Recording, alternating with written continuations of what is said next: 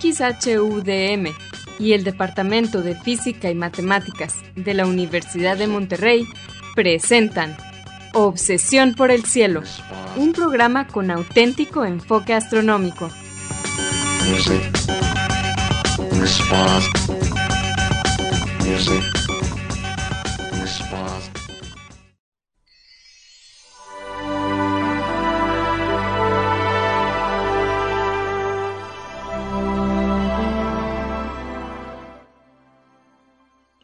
Muy buenas tardes, sean todos bienvenidos a Obsesión por el Cielo, el único programa con enfoque astronómico y de exploración espacial en la ciudad de Monterrey y en la República Mexicana.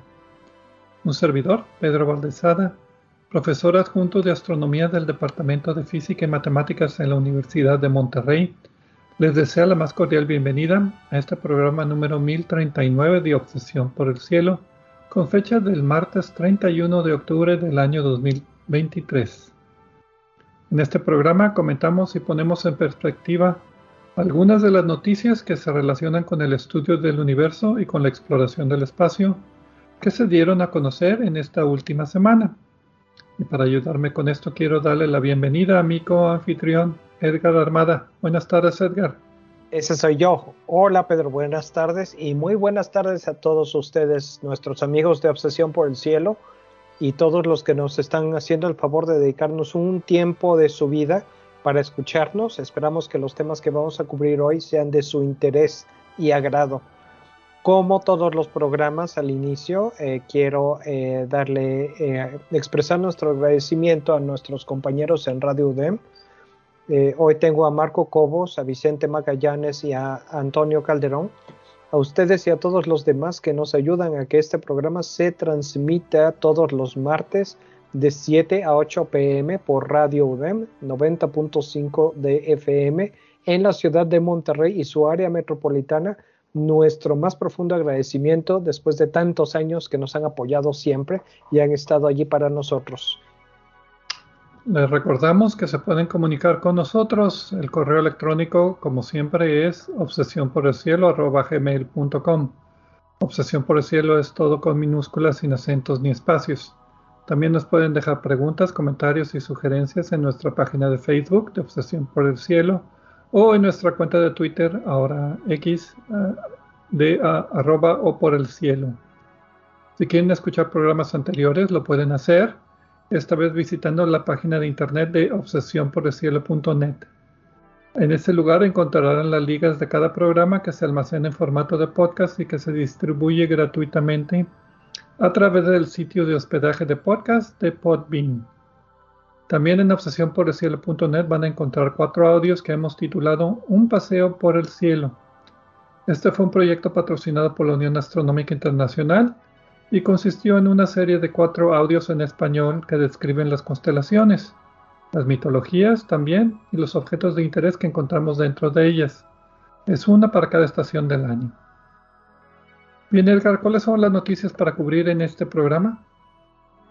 Vamos a platicar en este programa de eh, un nuevo estudio con interferometría. Ahorita vamos a entrar en detalles de qué de qué es esto de eh, un jet de plasma cósmico que se forma eh, en, el, espacio por la, por la fusión de un agujero negro supermasivo y las interesantes estructuras y flujos de materia que se encontraron allí. Todo esto suena muy abstracto, pero ahorita vamos a entrar en detalle, lo vamos a explicar y vamos a ver que está muy interesante y por qué y de qué se trata y todo. Vamos a explicarlo a fondo. En la segunda parte de, eh, principal del programa vamos a hablar de un destello de rayos gamma, estas misteriosas explosiones que ocurren en el espacio eh, y en la que se ha detectado eh, que se formaron varios de los elementos que son necesarios para la vida aquí en nuestro, en nuestro planeta.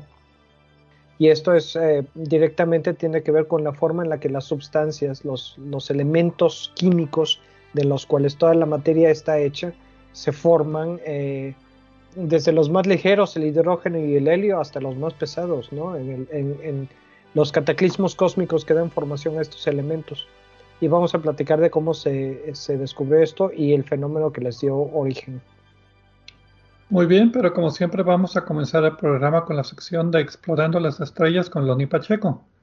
En esta sección, Loni, que también es el anfitrión del canal de YouTube de Cielos Despejados, nos platica sobre los eventos astronómicos más vistosos que observaremos en el cielo la siguiente semana. Adelante, Loni.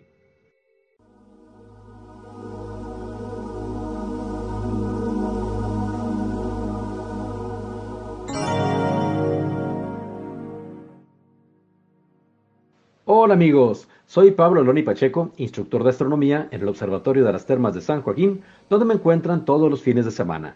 También soy conductor del canal de YouTube Cielos Despejados, tu canal de ciencia y astronomía en español. Bienvenidos a este espacio dedicado a los eventos celestes venideros. Esto es del 31 de octubre al 7 de noviembre de 2023. Los horarios estarán dados en tiempo del centro, que es válido para Monterrey, Guadalajara y Ciudad de México. De martes a martes, la luna menguante será visible tarde en la noche y parte de la madrugada frente a las constelaciones de Taurus, Auriga, Gémini, Cáncer y terminará en Leo. De las que mencioné, la constelación Auriga, el cochero celeste, no se cuenta entre las del zodiaco, pues el Sol no la cruza. Pero como la Luna tiene una órbita tan inclinada, pues se da la licencia de visitar más constelaciones que el mismísimo Astro Rey. Auriga es el conductor de un coche tirado por caballos. La noche del martes 31 de octubre, la luna estará muy cerca en apariencia a la punta del cuerno más brillante del toro celeste, la estrella El.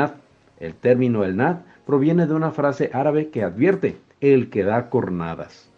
Tarde en la noche del viernes 3 de noviembre, veremos a la luna aparentemente alineada con las estrellas más brillantes de Gémini, Castor y Pollux. Todo mundo los llama gemelos, pero el relato fantástico es mucho más escabroso, ya que aunque nacieron juntos y a la par de dos gemelas, o sea que en realidad eran cuatrillizos, una parejita, niño y niña, eran de padre humano, y los otros dos descendientes de Zeus, de manera que eran inmortales estos dos. Vamos a darle un 100% de creatividad literaria a los griegos, se lo merecen.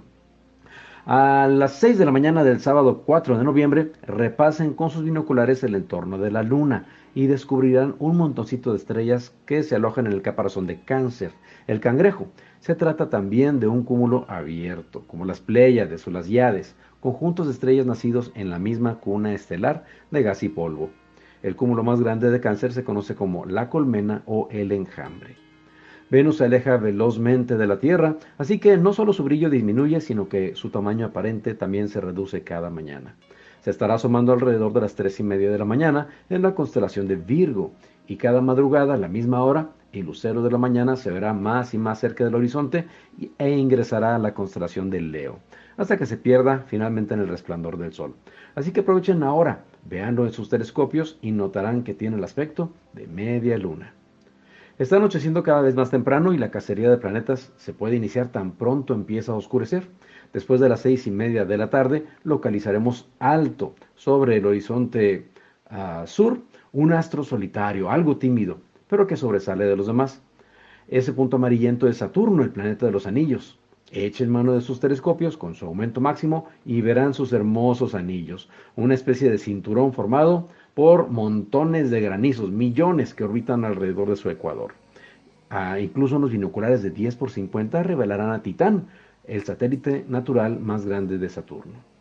El planeta más luminoso que veremos al anochecer es Júpiter, el planeta más grande del sistema solar, con un diámetro 11 veces mayor que la Tierra, y esta semana nuestro planeta se está acercando a él estamos en oposición. Oposición significa que la traslación de la Tierra nos ha llevado a un punto de la órbita en la que nos hemos ubicado entre el Sol y el planeta gigante. Todo el mes de noviembre y lo que resta del año vale la pena examinarlo con nuestros telescopios. Aún los modelos más pequeños mostrarán las franjas de nubes llamadas cinturones y el revoloteo de cuatro satélites naturales a su alrededor. En noches de gran estabilidad atmosférica, los telescopios mayores revelarán un enorme remolino, más grande que la Tierra, que por varios siglos ha estado circulando al planeta. ¿Llevará miles de años? No lo sabemos, ya que antes del año 1600 no existían los telescopios. Este remolino gaseoso ha sido nombrado la Gran Mancha Roja, pero no se emocionen, ni se ve tan grande ni tan roja. Y observarla solo es posible en las mejores noches cuando el aire no está tan agitado. El miércoles 1 de noviembre, la Luna habrá llegado al extremo norte de su trayectoria, justo cuando invade Carril y se meta en la constelación de Auriga. En esta posición podemos aprovechar para observar detalles topográficos que rodean al polo sur de la Luna, incluyendo la cumbre del monte Malapert, que se alza tras una colina muy extendida. Observarán que la saturación de cráteres alrededor del polo sur de la Luna es mucho mayor que en el extremo norte. En tiempo universal, la Luna alcanzará el extremo norte de su órbita el 2 de noviembre a las 5.12 horas, con una declinación norte de 28.3 grados.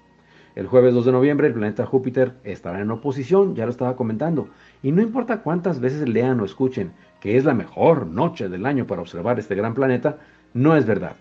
Sí, es cierto que nos hemos acercado a la distancia mínima este año, a una distancia de unos 595 millones de kilómetros, pero las condiciones atmosféricas varían mucho de noche a noche y a lo largo de la madrugada, así que les recomiendo sacar sus telescopios cuantas veces sea posible, que hagan bocetos donde dibujen todos los detalles que alcancen a ver y ustedes mismos juzgarán cuál fue la noche en todo el mes que mejor resultado obtuvieron. Y si extienden sus observaciones hasta diciembre, estoy seguro que para fin de año sus ojos se habrán agudizado al punto de percibir mucho más detalle que al principio. En tiempo universal, la oposición de Júpiter acontecerá el 3 de noviembre a las 3.44 horas. La madrugada del domingo 5 de noviembre a las 2.37 de la mañana, la luna llegará a la fase de cuarto menguante, iluminada exactamente por la mitad. En esta fase, la división de luz y sombra llamada terminador pasará por numerosos cráteres hermosos. Reto. ¿Cuántos podrán identificar por nombre? Obviamente requeriremos un mapa para ello. Algunos cráteres son tan grandes que incluso se alcanzarán a distinguir a través de unos binoculares de 10 aumentos. En tiempo universal, la fase de cuarto menguante de la Luna acontecerá el 5 de noviembre a las 8.37 horas. Mi fanpage en Facebook es Diagonal Divulgador de Astronomía, seguido y sin espacios. Los espero la próxima semana en Explorando las Estrellas con Loni Pacheco. Yo como siempre agradezco su amable atención y les deseo cielos despejados.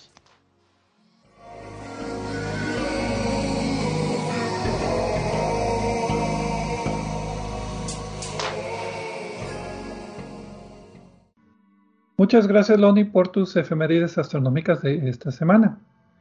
Y pues bueno, comenzamos el programa con eh, la descripción de alguna imagen o noticia breve. En este caso es una imagen de la galaxia NGC 7727. NGC son las siglas en inglés por el nuevo catálogo general. Es una extensión eh, de catálogo de objetos de cielo profundo, extensión al catálogo de Messier, mucho más completo elaborado ya en 1700 y feria por William Herschel y sus descendientes, y es una manera de pues, catalogar objetos de cielo profundo. En este caso, esta imagen muestra la fusión de dos galaxias. Parece una galaxia, pero en realidad es la fusión de dos galaxias. Se encuentra en Sagitario a 69 o 90 millones de años luz. Ahí varía la noticia, encontré las dos distancias. Y como decía, fue descubierto el objeto por William Herschel en 1785 y es una galaxia en fusión muy bonita. Esta foto fue tomada por eh, el observatorio de Géminis Sur en Chile, eh, que es operado por el National Science Foundation de Estados Unidos y el NOAR Lab, también que es parte de que maneja también el Géminis Norte y algunos otros observatorios. Entonces, básicamente me gustó mucho esta fotografía porque muestra con mucha claridad lo que le va a pasar a nuestra galaxia dentro de algunos miles de millones de años cuando llegue a fusionarse con la galaxia de Andrómeda. Porque parece que este es un resultado de una, dos galaxias en fusión que ya llevan unos mil millones de años haciendo su fusión entonces es lo que le va a pasar a nuestra galaxia para poder aprender qué sucede cuando las galaxias chocan. Sí, eh, y de hecho la estructura eh, confusa y, de revuelta de, estrellas que están brillando en, estas galaxias en proceso de colisión eh, se parece mucho a las, a las simulaciones que se han hecho de nuestra, del eventual choque de nuestra galaxia con la galaxia Andrómeda. Eso pues es una confirmación poderosa. Y a mí, eh, bueno, no es una galaxia recién descubierta ni nada, como tú dices, esto ya, ya la había catalogado William Herschel, por eso está en este catálogo. Pero pues como siempre con nuevos instrumentos tenemos eh, imágenes con más detalle. En este caso se ve una serie de anillos en inclinaciones eh, diversas, eh, corrientes de estrellas, porque aunque se ve como, como si fuera gas, como si fuera polvo, como si fuera humo, pues todo esto que este, este humo, entre comillas, que está brillando allí realmente pues son estrellas, miles y miles y miles y millones de estrellas. Y pues es, una imagen bonita. De ahí nos salimos, Pedro, y es muy buen, muy buen motivo para eh, elegirla. No es la única galaxia de este tipo que conocemos, pero pues no deja de ser interesante. Eh, en observaciones eh, suplementarias con el telescopio muy grande, Very Large Telescope del Observatorio Europeo del Sur, se puede, han confirmado que hay dos hoyos negros supermasivos que están a una distancia de unos 1600 años luz, muy cerquita en el centro. Uno tiene 154 millones de masas solares y otro nada más, entre comillas nada más, 6.4 millones de masas solares. Y se estima que se vayan a fusionar en unos 250 millones de años, si quieren esperar para que el evento suceda. Y pues es pues más o menos otra vez lo que va a pasar con nuestra galaxia. Por eso el estudio de estas galaxias en colisión. Entonces, como tú decías, se pueden ver los brazos retorcidos, nuevas regiones de formación de estrellas, regiones de polvo, y también han identificado 23 cúmulos globulares jóvenes, que eso es muy extraño porque los cúmulos globulares se consideran que son objetos muy viejos que se formaron junto con la formación de la galaxia. Pero cuando hay fusión de galaxias puede haber también formación de cúmulos globulares nuevos que pues tienen propiedades ya más jóvenes que otros. Hay una clasificación de galaxias que es la de las galaxias peculiares, que es una muy genérica que engloba todo este tipo de galaxias que no son espirales o elípticas. De todas maneras, eh, cuando la fusión termine en unos cuantos millones de años, se espera que el resultado será una galaxia elíptica. Sí, como M87 con el hoyo negro supermasivo, que ya hemos hablado mucho. Sí, bastante, y vamos a, vamos a seguir hablando. Muy bien, vamos a una pausa, ¿les parece? Y regresamos ya con nuestra primera noticia acerca de jets o chorros de materia que salen de hoyos negros supermasivos de los centros de las galaxias. Uno en particular, un estudio que se acaba de hacer.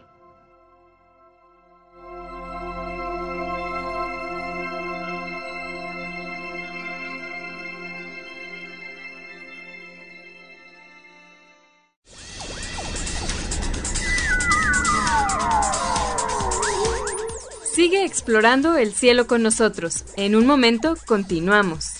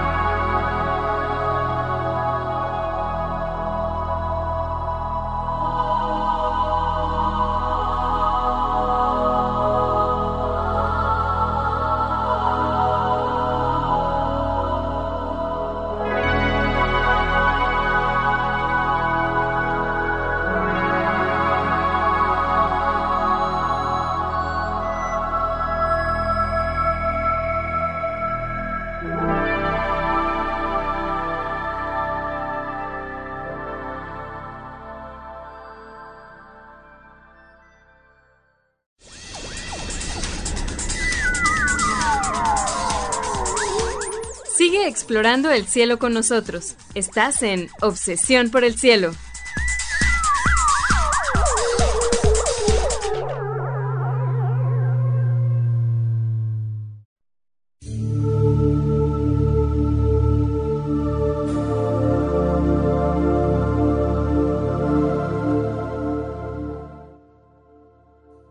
Regresamos a Obsesión por el Cielo con las noticias astronómicas de esta semana un servidor, Pedro Valdés y Edgar Armada.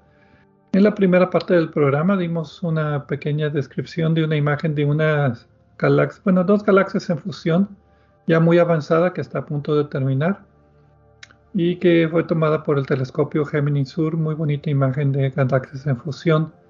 Y también tuvimos las efemérides astronómicas del Loni Pacheco. Y quiero continuar, antes de entrar en nuestros temas principales, eh, continuar con un pequeño anuncio sobre nuestro programa eh, mensual, que solo está disponible en podcast. Eh, se trata de Punto Focal de Obsesión por el Cielo.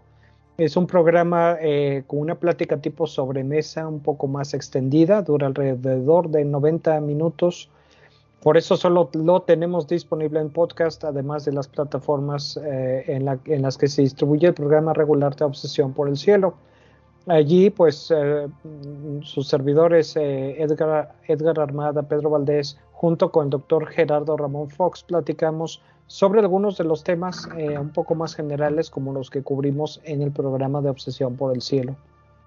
Ya estamos ahorita preparando el programa porque sale cada mes el primero de el, primer día de cada mes. En esta ocasión vamos a hablar de espectroscopía.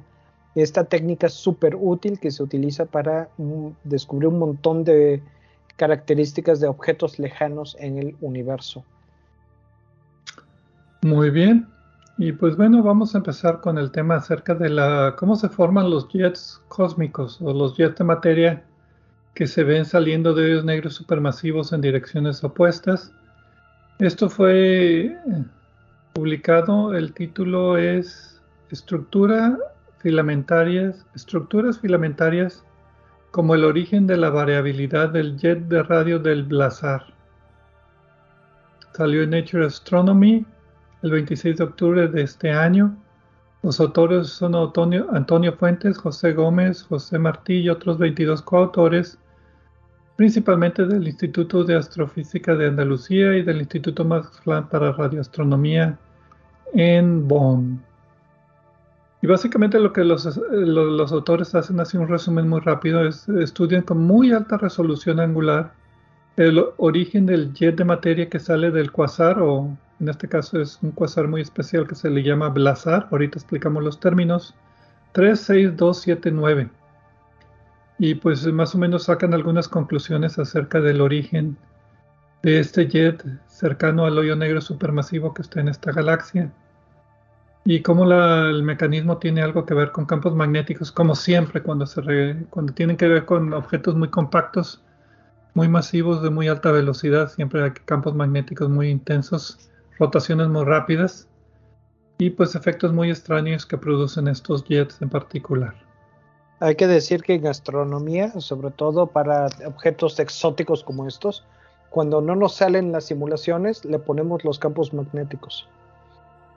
Sí, siempre que si, no sabemos la respuesta normal, ponle campo magnético y sale la respuesta. Así es, eh, y hacemos el campo magnético a la medida. Bueno, no tanto, pero sí, muchas veces el magnetismo explica cosas que de otra manera no se, no se pueden explicar y es lógico cuando tenemos estas cantidades de materia moviéndose a estas velocidades.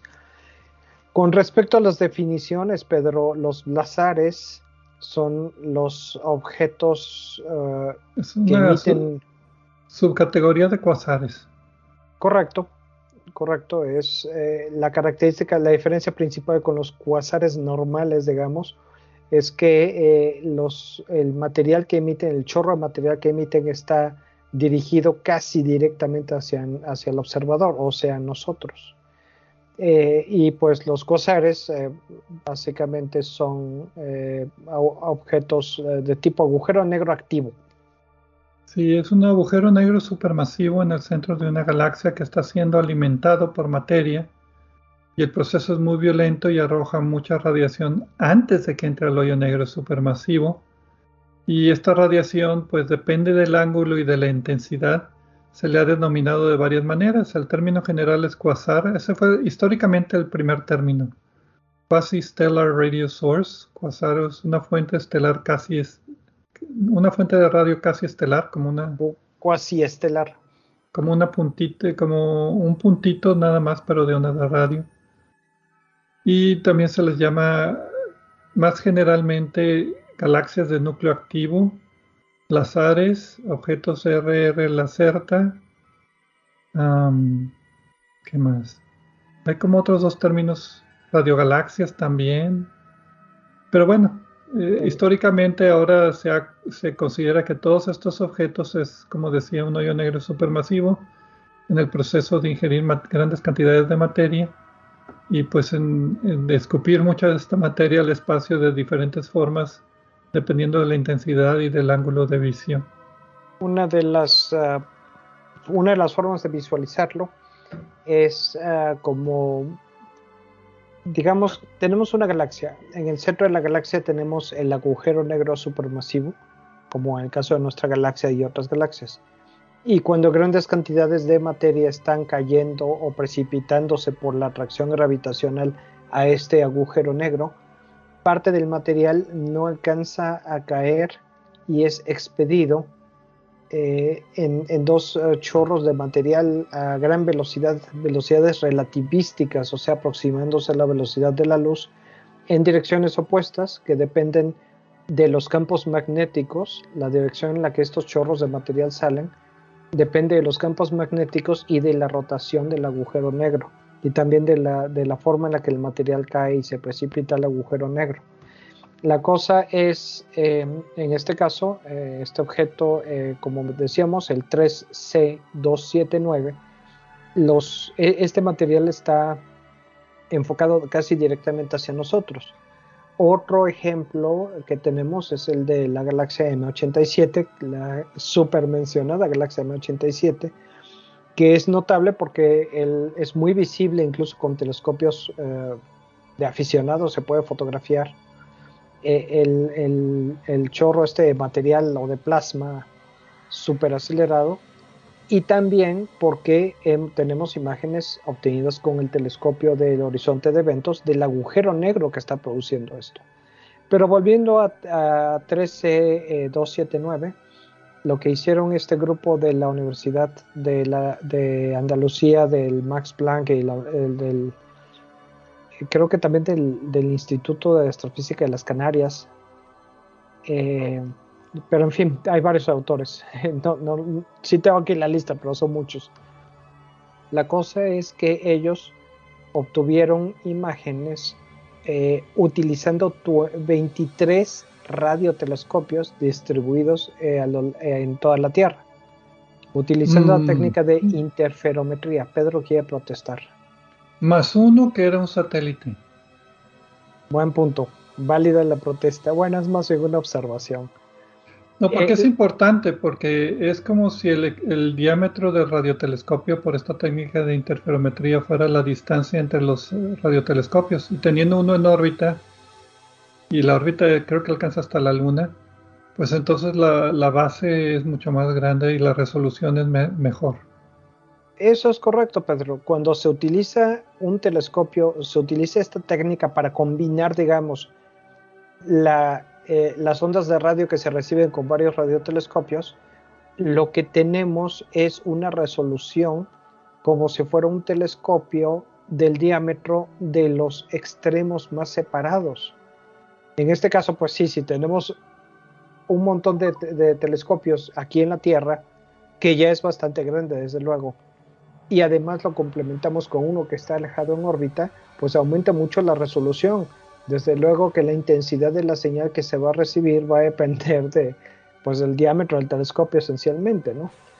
La cosa es que con esta resolución que tienen, hasta donde yo sé es la primera vez que se logra una imagen aún en ondas de radio de este, con este nivel de resolución, encontraron una serie de filamentos eh, helicales con forma de, eh, hélice, como, como una espiral que se está estirando, una espiral torcida que se está estirando cerca del origen de este chorro de material.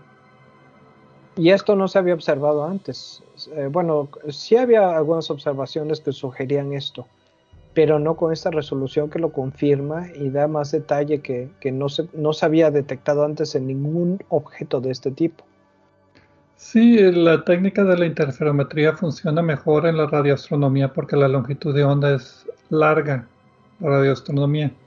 Técnicamente se podría hacer también con luz visible, pero es mucho más difícil por la corta longitud de onda. Por eso se utilizan ondas de radios, porque es más fácil sincronizar los radiotelescopios para hacer que las observaciones sean simultáneas en particular. Ahorita también sí, se ha hecho con luz visible, pero como tú dices, es muy raro porque es demasiado trabajo eh, y pues mucho de lo que se puede observar se puede, se puede hacer en ondas de radio y es mucho más fácil, ¿no? En particular pues, en estos objetos porque están emitiendo muchas ondas de radio, principalmente. Aquí estaba viendo que también se utilizaron dos telescopios milimétricos, pero que no vieron el mismo detalle que los telescopios de ondas de radio con una frecuencia mucho más alta. No, pues, efectivamente. Y pues bien, el resultado es el detalle del jet que se enrosca como hélice que tú estabas mencionando. En particular vieron dos filamentos enroscados de unos 570 años luz de longitud. Hay que ver que este objeto 13279, a diferencia de M87 que está relativamente cerca, el 13279 está a 5 mil millones de años luz de distancia, está mucho más lejos. Eh, pero es muy intenso en ondas de radio. Los jets relativísticos están viajando al 99.7% de la velocidad de la luz. Y lo que ellos encontraron es eh, esta forma de patrón de hélice que tú decías, que parece que está rotando en el sentido de las manecillas del reloj con respecto a la dirección del chorro y un ángulo de 45 grados. Y con esta información pueden estar empezando a estudiar cómo es que se producen estos jets de materia.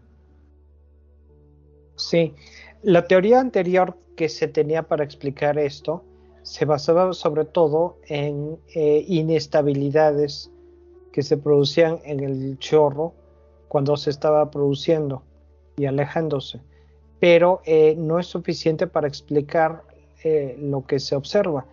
Y esto es un punto muy importante de la publicación, de esta publicación, porque la teoría, básicamente, la teoría anterior no es suficiente para explicar cómo, cómo sucede esto.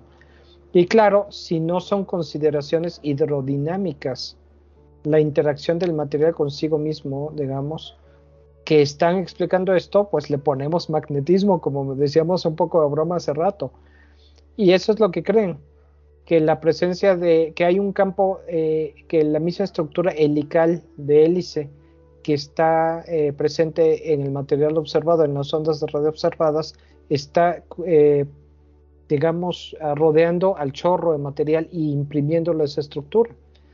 La, principal explicación que tienen es que el campo magnético está rotando alrededor del chorro en el caso de este objeto 13279. Sí, la idea básica aquí es de que antes eran ondas de choque las que producían la energía y las ondas de radio, o sea que la materia viajando a distintas velocidades chocaban y formaban ondas de choque. Ahora con la resolución se ve que este patrón de hélice es demasiado organizado, digámoslo así, y que entonces la producción de energía no tiene que ver con estas ondas de choque necesariamente, sino con un efecto Doppler de nuestra forma de visión, o sea, conforme va girando el campo magnético y el chorro va formando la hélice, eh, el efecto Doppler de verlo pues casi de entrada de, de, fondo, o sea, como que el chorro va en nuestra dirección, pero a veces está un poquito más alineado que otras y eso lo hace más intenso que otras, entonces por eso están diciendo que es un mecanismo un poquito más organizado y no tan caótico como se pensaba anteriormente. Eso fue lo que le entendí. Eh, sí, desafortunadamente el artículo de Nature Astronomy no está disponible libremente. Pero un dato, un dato curioso es que el material, algunas partes del, del jet de esta galaxia está moviendo al 99.7 veces la velocidad de la luz. Eso ya de por sí es... Eh, creo que nada más 10% de los eh, galaxias con núcleo activo tienen jets relativísticos. La mayoría de las galaxias de núcleo activo tienen jets, pero nada más 10% lo tienen a, estas velocidades, a estas intensidades, digámoslo así. Sí, correcto. Y eh, a ver qué, bueno, como siempre, la conclusión es que hace falta mejores instrumentos, pero los... Ah, más observaciones, observaciones, de otros objetos.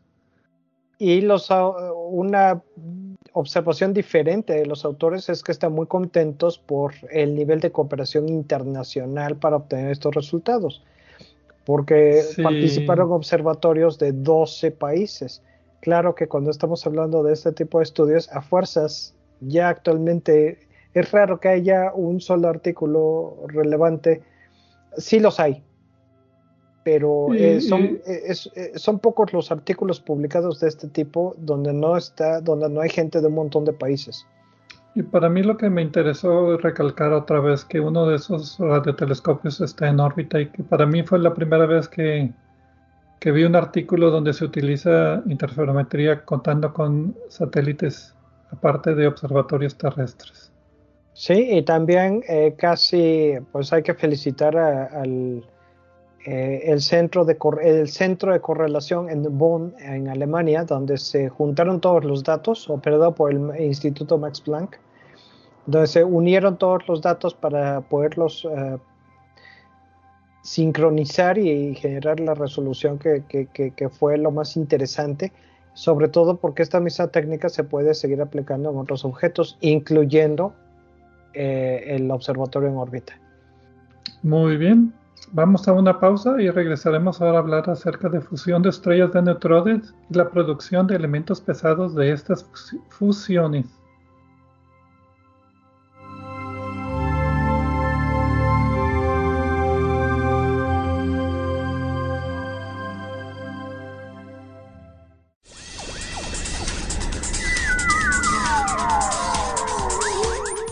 Sigue explorando el cielo con nosotros. En un momento continuamos.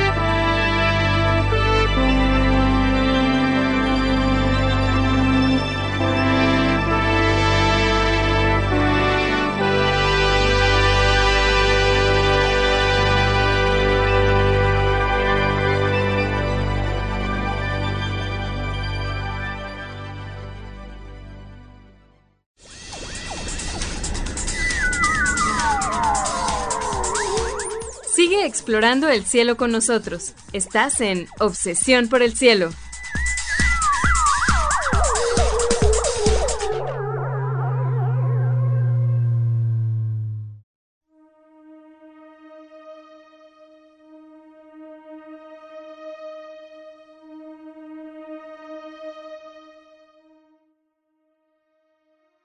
Regresamos a Obsesión por el Cielo con las noticias astronómicas de esta semana. Edgar Armada y un servidor, Pedro Valdés. En la primera parte del programa hablamos acerca de una imagen muy bonita de una, dos, galaxias en fusión, una sola galaxia ya casi, una fusión muy avanzada de galaxias, tomada por el telescopio Gemini Sur, muy bonita foto. Y también Loni Pacheco nos dio sus efemérides astronómicas. En la segunda parte del programa hablamos acerca de la formación de un jet cósmico en un quasar, un blazar más bien, 13279, que a propósito ese es un catálogo, se me olvidó decir, es un catálogo muy antiguo de los primeros catálogos de fuentes de radio, de, de fuentes de radio del cielo profundo.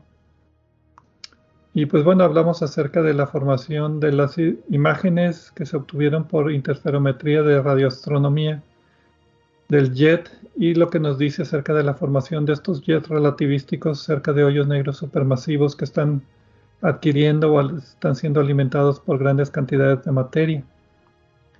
Y pues ahora nos toca hablar acerca de fusión de estrellas de neutrones y la producción de elementos pesados.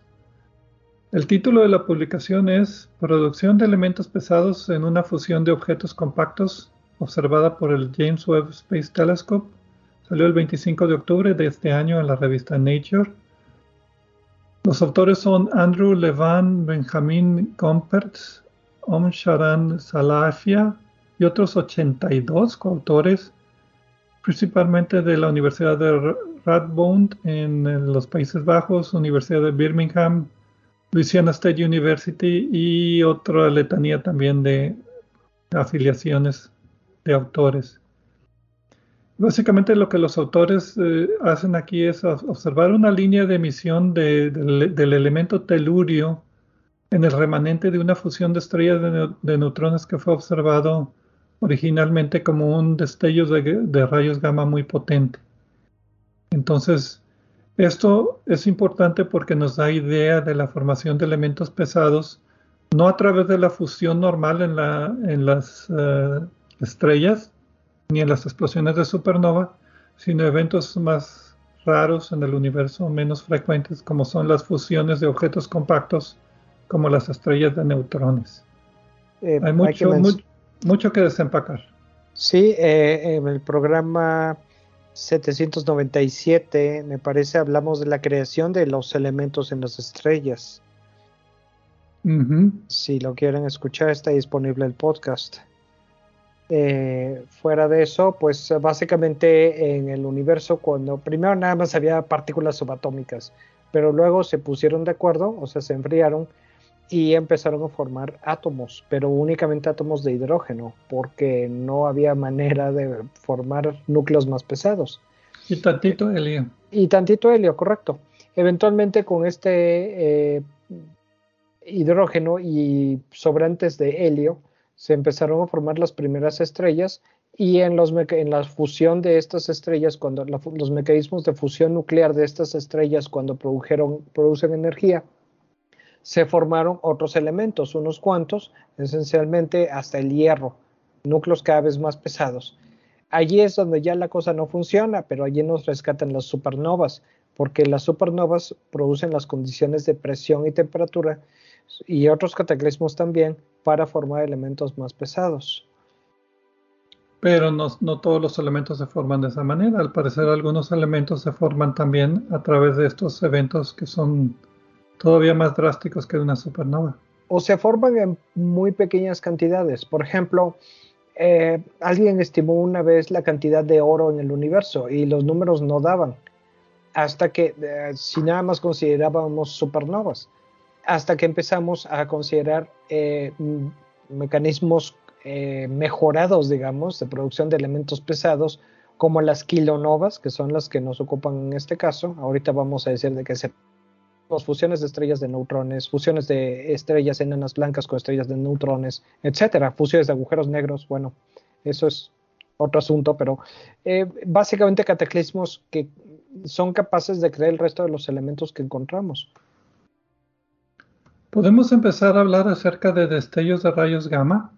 Estas son fusiones. normalmente hay dos tipos de destellos de rayos gamma. Un destello de rayos gamma es cuando de repente del cielo profundo, mucho más allá de la galaxia, salen ráfagas de rayos gamma en particular. Eh, pueden ser rápidos, que duran menos de dos segundos, o pueden ser lentos, que duran más de dos segundos. Y esto es importante porque se han asignado diferentes orígenes. Los rápidos se piensa que son fusiones de estrellas de neutrones y los lentos se dice que son explosiones de supernovas particularmente violentas o con chorros alineados a nuestra línea de visión. Ok, entonces aquí, sí. En este caso parece ser que no se trata ni de uno ni de otro porque se trata aparentemente de una fusión de agujeros negros, pero tuvo una duración mucho mayor a lo que se esperaba, a lo que se creía que era posible. Fue fusión de estrellas de neutrones. sí, perdón, me confundí. Eso es lo que es lo que estaba pensando, pero mi cerebro no se enteró. Sí, son fusiones de, estrellas de neutrones, pero en este en particular, el duró el GRB 230307A. 23 es el año, 03 es el mes, marzo 07 es el día. Duró 200 segundos. Correcto. Entonces es uno de los que se categorizaría como lento, pero la evidencia del comportamiento posterior de este evento indica que no fue una explosión de supernova, sino que fue lo que tú decías, una kilonova, que es la fusión de dos estrellas de neutrones. El, evento originalmente fue observado como un destello de rayos gamma y también creo que se... no, en este no se vieron ondas gravitacionales, fue otro similar, el AT2017 GFO. Aquí no se detectaron ondas gravitacionales, nada más el destello de rayos gamma. Pero como dijimos en programas anteriores, cuando hay estos eventos transitorios, hay un sistema de aviso para los observatorios que estén preparados para apuntar sus telescopios directamente lo más rápido posible para detectar de dónde viene y caracterizarlo en otras longitudes de onda, que fue lo que sucedió en este objeto. Este en particular fue el segundo destello más potente de rayos gamma detectado en los últimos 50 años.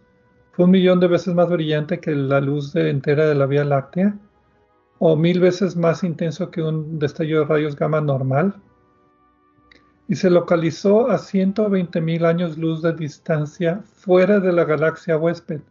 O sea que el objeto que produjo esta explosión fue expulsado de la galaxia a gran velocidad antes, o sea, las dos estrellas de neutrones son remanentes de supernova. Entonces, cuando no explotaron al mismo tiempo, primero explotó una y esto le dio un impulso al, sistema binario que eran, antes eran dos estrellas masivas y después fue una estrella masiva y una estrella de neutrones, pero con alta velocidad.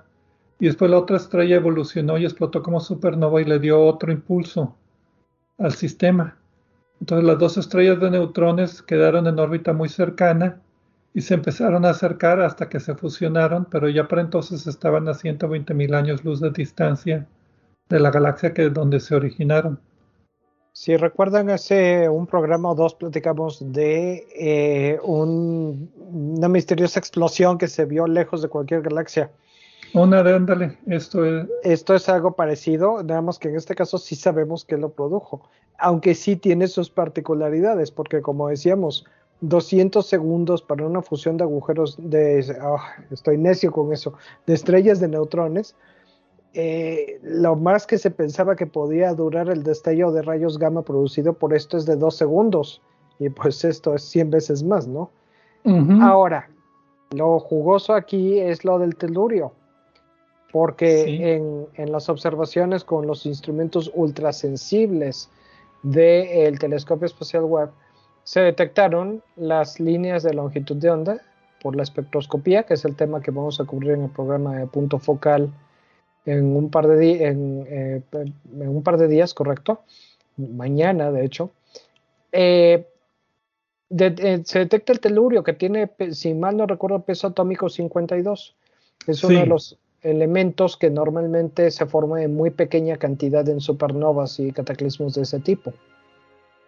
Sí, el telurio es, muy es más escaso que el platino en la Tierra, pero en el espacio es mucho más común que se forme telurio. Lo que se piensa es que el telurio se ha perdido, o bueno, cuando se formó en la Tierra, se formó y se combinó y formó moléculas ligeras con mucho hidrógeno y oxígeno que se perdieron al espacio. Entonces, básicamente la idea es que el telurio en la Tierra se perdió. Y para los que quieren saber el telurio para qué se usa, se usa principalmente para paneles solares. Sí, también para sensores y tiene varias aplicaciones muy... De esos elementos raros que hay poquitos que son importantes para la tecnología. Sí, eh, que normalmente en este caso se utiliza poca cantidad, pero es un poco difícil de conseguir, ¿no? Y aquí lo interesante es que pues tenemos al telescopio espacial James Webb que observó 29 días y 61 días después del evento del destello de rayos gamma que se detectó con sus cámaras infrarrojas y detectaron esta línea de emisión de telurio a 2.15 micras. Entonces, lo interesante es que el proceso de formación del telurio es un proceso que se llama de captura de neutrones, que es cuando los átomos, los núcleos de los átomos, los bombardeas con neutrones, absorben neutrones y algunos se convierten en protones en el proceso también. Y, y este proceso que se llama el proceso R también produce otros elementos como el yodo y el torio, y esos son importantes para, como tú decías al principio de la noticia, para la evolución de la vida. Sí, esos sí son importantes. El telurio no tiene, eh, realmente no participa, que sepamos, en reacciones eh, fundamentales de la vida, pero el, el torio y, eh, perdón, el eh, yodo sí, definitivamente. Sí, y la idea aquí es que si se están observando estas cantidades de telurio, el, mismo proceso que produce el telurio debe de producir yodio y el, el yodo y el torio. Hay que decirlo despacito para que no salga como trabalenguas. Y que no confundamos a nuestro público, porque luego parece que hicimos una cosa y no. y, pero entonces la evidencia es indirecta. Lo único que observaron fueron líneas de emisión de telurio. Eso es para mí lo interesante de la, de la noticia. Sí, y, se observaron esas líneas de emisión porque las, la, emisión de, del material, del telurio, que nos confirma que está produciendo telurio, es visible en las longitudes de onda que estaban siendo observados. No quiere decir que no haya habido yodo o torio. Eh, y de hecho, las reacciones que deben de haber producido este telurio eh, sí son las mismas que producen el torio y el yodo nada más que el torio y el yodo no producen el color de luz que se hubiera detectado con estos instrumentos. No quiere decir que no se observó porque no estaba allí. Al contrario, implicamos, eh, implícitamente consideramos que los otros dos también estaban presentes porque sí vimos el telurio, que es lo que, lo que nuestros ojos podían ver, digamos. Y además, ¿cómo sabemos que son estrellas de neutrones las que chocan?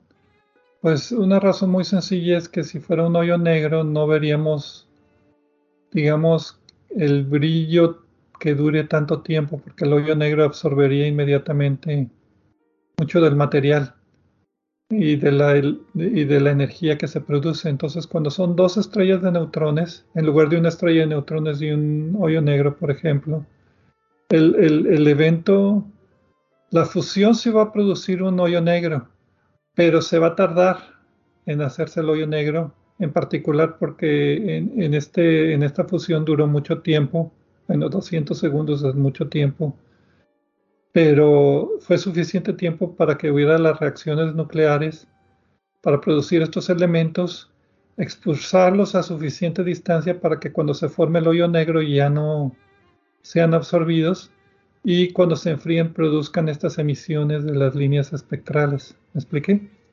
Sí, sí. Y eh, complementando esa idea, antes de que se observaran los, destellos, de rayos gamma que no se conocían porque los rayos gamma normalmente no llegan a la superficie de la Tierra porque nuestra atmósfera nos, protege, cuando se descubrieron, pues se empezó a eh, proponer los mecanismos, los cataclismos, las catástrofes que podían generar este tipo de cantidades de energía. Y entonces ya se tuvieron mecanismos eh, como este que ya se ha observado en varias ocasiones y otros que ya mencionamos, que eran los que podían producir la cantidad faltante de elementos pesados que los números no daban si nada más considerábamos a supernovas, ¿no? Eh, eso por una parte. Y por otra parte, eh, las, eh, en el caso de las fusiones de estrellas de neutrones, es una, una, cosa que estamos investigando. ¿Qué tan rápido y qué tan completo ocurre el cataclismo? 200 segundos es mucho, pero es un dato muy interesante para otras consideraciones, para modelar este tipo de colisiones. Sí, y lo importante aquí es que nos complementa la idea de la formación de elementos pesados en la tabla periódica todos esos elementos transuránicos o transférricos, ¿verdad? Que no se producen en fusiones nucleares en el interior de las estrellas normalmente, pero se producen en cataclismos. Entonces, la idea de que, por ejemplo, el oro se produzca en, también explosiones de supernova, digo, perdón, en eh, fusiones de estrellas de neutrones, pues es muy interesante. Cada vez que veo mi anillo de bodas veo de que, bueno, esto no vino de la fusión de dos estrellas, digo, de la fusión nuclear en una estrella, vino del choque de dos estrellas de neutrones y llegó a mi dedo. Pues sí, Pedro, se nos acabó el tiempo, pero los esperamos la semana que viene con otro programa más, con otros temas más interesantes, esperamos. Muchas gracias a todos y hasta la próxima semana.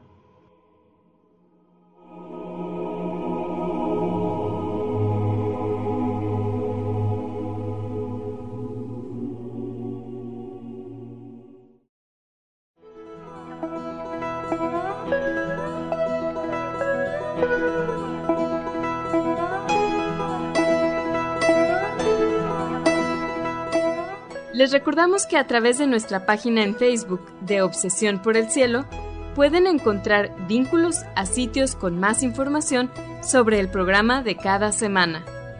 También pueden sugerir temas, hacernos preguntas de astronomía y encontrar los podcasts de cada programa. Gracias por acompañarnos en una edición más de Obsesión por el Cielo.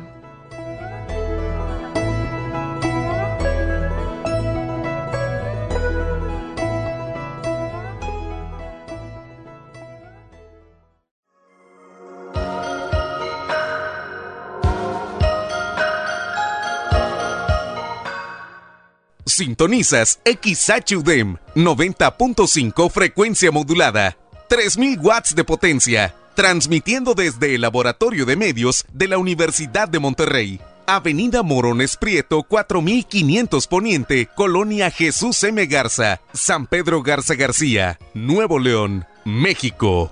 Radio UDEM 90.5